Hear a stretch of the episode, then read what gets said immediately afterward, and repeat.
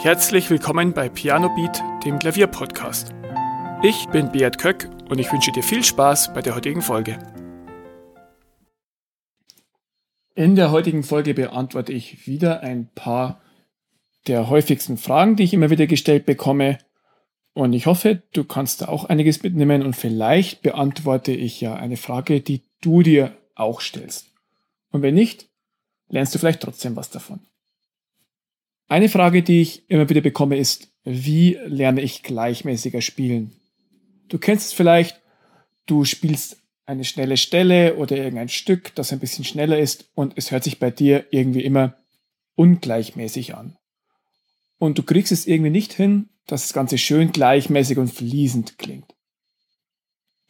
Wenn du es nicht hinbekommst, dann hat das meistens eine der folgenden beiden Ursachen. Die erste ist, du kannst die Stelle einfach noch nicht gut genug. Wenn du die Stelle noch nicht gut genug kannst, dann möchte ich dich dazu animieren, wieder einen Schritt zurückzugehen und die Stelle nochmal sehr langsam üben, bis du sie wirklich perfekt kannst, dann das Tempo langsam zu steigern, so lang, ja, du bleibst so lange auf einem Tempo, bis du sie in diesem Tempo schön gleichmäßig hinbekommst und erst dann wirst du schneller. Ein zweiter häufiger Punkt, warum das Spiel nicht gleichmäßig klingt, ist, dass du zu verkrampft bist. Du hast deine Finger nicht locker, sondern bist angespannt. Du hast auch deine Schultern vielleicht angezogen und insgesamt ähm, bist du einfach zu angespannt und dann wird dein Spiel häufig ungleichmäßig. Überprüfe dich vielleicht einmal, ob du wirklich schön entspannt am Klavier sitzt, ob die Schultern locker hängen, ob die Handgelenke entspannt sind und ob auch deine Finger entspannt und locker sind.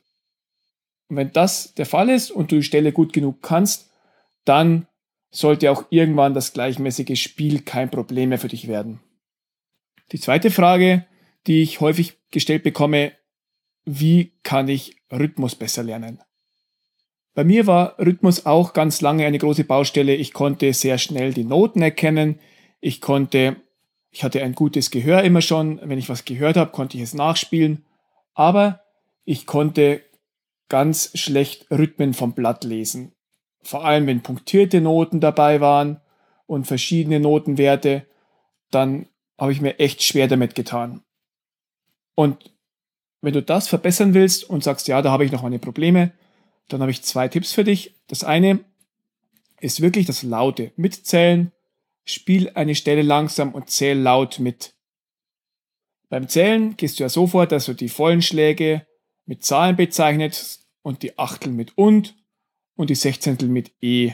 Zum Beispiel 1 und E2 und E3 und E4, E und E und so weiter. Für mehr Infos, wie das Zählen genau funktioniert, googelst du einfach, da findest du jede Menge Hilfestellungen. Wenn du laut mitzählst, ja, ich weiß, das ist mühsam und ich habe es als Kind auch gehasst, aber dann kriegst du ein besseres Gefühl für den Rhythmus. Dann weißt du genau, wie lang ein Notenwert geht, bei welchem Schlag, auch bei Pausen, wie lang die gehen. Und dann wird dein Rhythmusgefühl allgemein besser. Der zweite Tipp ist, musiziere einfach viel mit anderen. Wenn du andere Leute begleitest, wenn du vielleicht ein anderes Instrument begleitest, wenn du eine Sängerin oder einen Sänger begleitest oder, was ich viel gemacht habe, wenn du vierhändig spielst, dann bleibt dir nichts anderes übrig, als den richtigen Rhythmus zu spielen. Und wenn du einen falschen Rhythmus spielst, dann fliegt das ganze Konstrukt zusammen. Dann fliegt ihr beide aus der Stelle raus und dann, ja, ist das Ganze ärgerlich.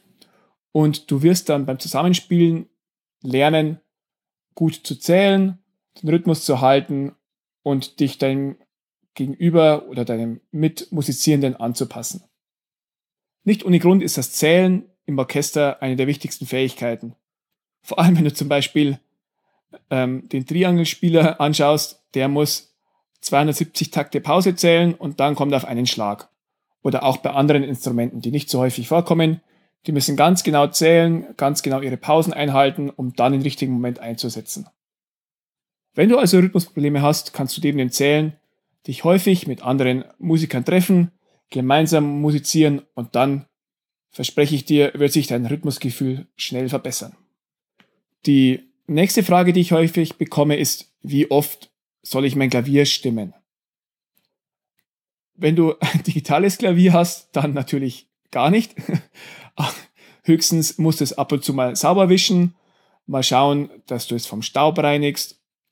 Aber wenn du ein akustisches Klavier hast, dann wirst du merken, nach einer Zeit klingt es einfach nicht mehr so schön und sauber und ja, du musst es stimmen lassen. Die meisten warten viel zu lange damit und stimmen es viel zu spät. Und wenn du zu lange wartest, erst dann stimmst, wenn es sich schon sehr scheußlich anhört, dann hält die Stimmung auch nicht so lange an. Dann ähm, musst du häufig schon zwei Wochen nach dem Stimmen nochmal nachstimmen. Ich empfehle immer zweimal im Jahr Minimum. Ähm, und zwar immer zum Saisonwechsel, also im Herbst und im Frühjahr. Ähnlich wie du auch deine Autoreifen zweimal im Jahr wechselst, so kannst du auch gleichzeitig mit dem Autowechsel den Klavierstimmer holen für dich zu Hause. Ja, das Ganze ist nicht ganz günstig, aber es klingt einfach deutlich schöner, sowohl für dich als auch für deine Umgebung und deine Nachbarn, wenn das Klavier schön gestimmt ist. Die letzte Frage für heute. Da gibt es ganz viele Kontroversen und auch ich kriege das immer wieder mit, wenn mich Leute fragen, ob denn Fingerübungen nötig sind, ob sie gut oder schlecht sind. Und da gibt es die widersprüchlichsten Auffassungen. Manche sagen, ja, es ist unbedingt notwendig, dass du Klavieretüden wie aus dem Hanon-Buch machst. Andere sagen, das ist alles verschwendete Zeit und üb lieber Stücke. Da lernst du die Technik auch von selbst. Und ja, meine Meinung ist, das ist meine persönliche Meinung, dass bestimmte Übungen durchaus sinnvoll sein können, aber du solltest es nicht damit übertreiben. Du kannst Tonleitern zum Beispiel üben, du kannst ähm, gebrochene Dreiklänge spielen üben und da wird sich auch deine Technik verbessern. Aber du solltest das Ganze nicht mechanisch betrachten, also nicht einfach irgendwelche Bewegungen runterspulen, sondern wirklich mit Konzentration dabei sein, ähm, wirklich dich zu fokussieren, weil dann lernst du die Bewegungen deutlich schneller. Das gleiche ist für Tonleitern. Tonleitern solltest du auch nicht nur mechanisch üben und einfach rauf und runter spielen, sondern dich wirklich dabei konzentrieren. Denn dann geht die Bewegung wirklich in Fleisch und Blut über. Und das meiste lernst du wirklich, wenn du Stücke übst. Also wenn du Stücke übst, die verschiedene Schwierigkeiten haben, zum Beispiel schnelle Läufe oder eine schwierige Begleitung, einen schwierigen Rhythmus oder die einfach schnell sind, wenn du die Stücke übst, dann lernst du quasi nebenbei Fähigkeiten und verbesserst deine Technik und kannst dir dann separate Übungen sparen, weil wenn du am Stück übst und an den Stellen übst, dann ja, lernst du nicht nur neue Fähigkeiten und verbesserst deine Technik, sondern lernst gleichzeitig auch ein Stück, was ja viel schöner ist, wie wenn du eine Tonleiter übst und dann die Tonleiter perfekt spielen kannst oder eine Übung aus einem Etüdenbuch. So, das waren die vier Fragen, die ich heute behandeln möchte.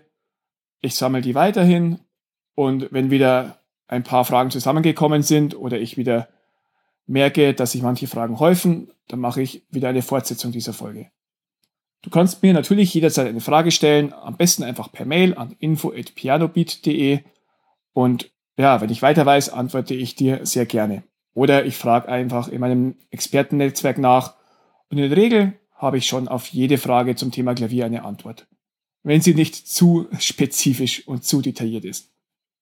Ich freue mich, dass du heute wieder zugehört hast und wir hören uns nächste Woche wieder. Vielen Dank, dass du zugehört hast. Weitere Informationen zum Podcast findest du in den Show Notes und auf pianobeat.de.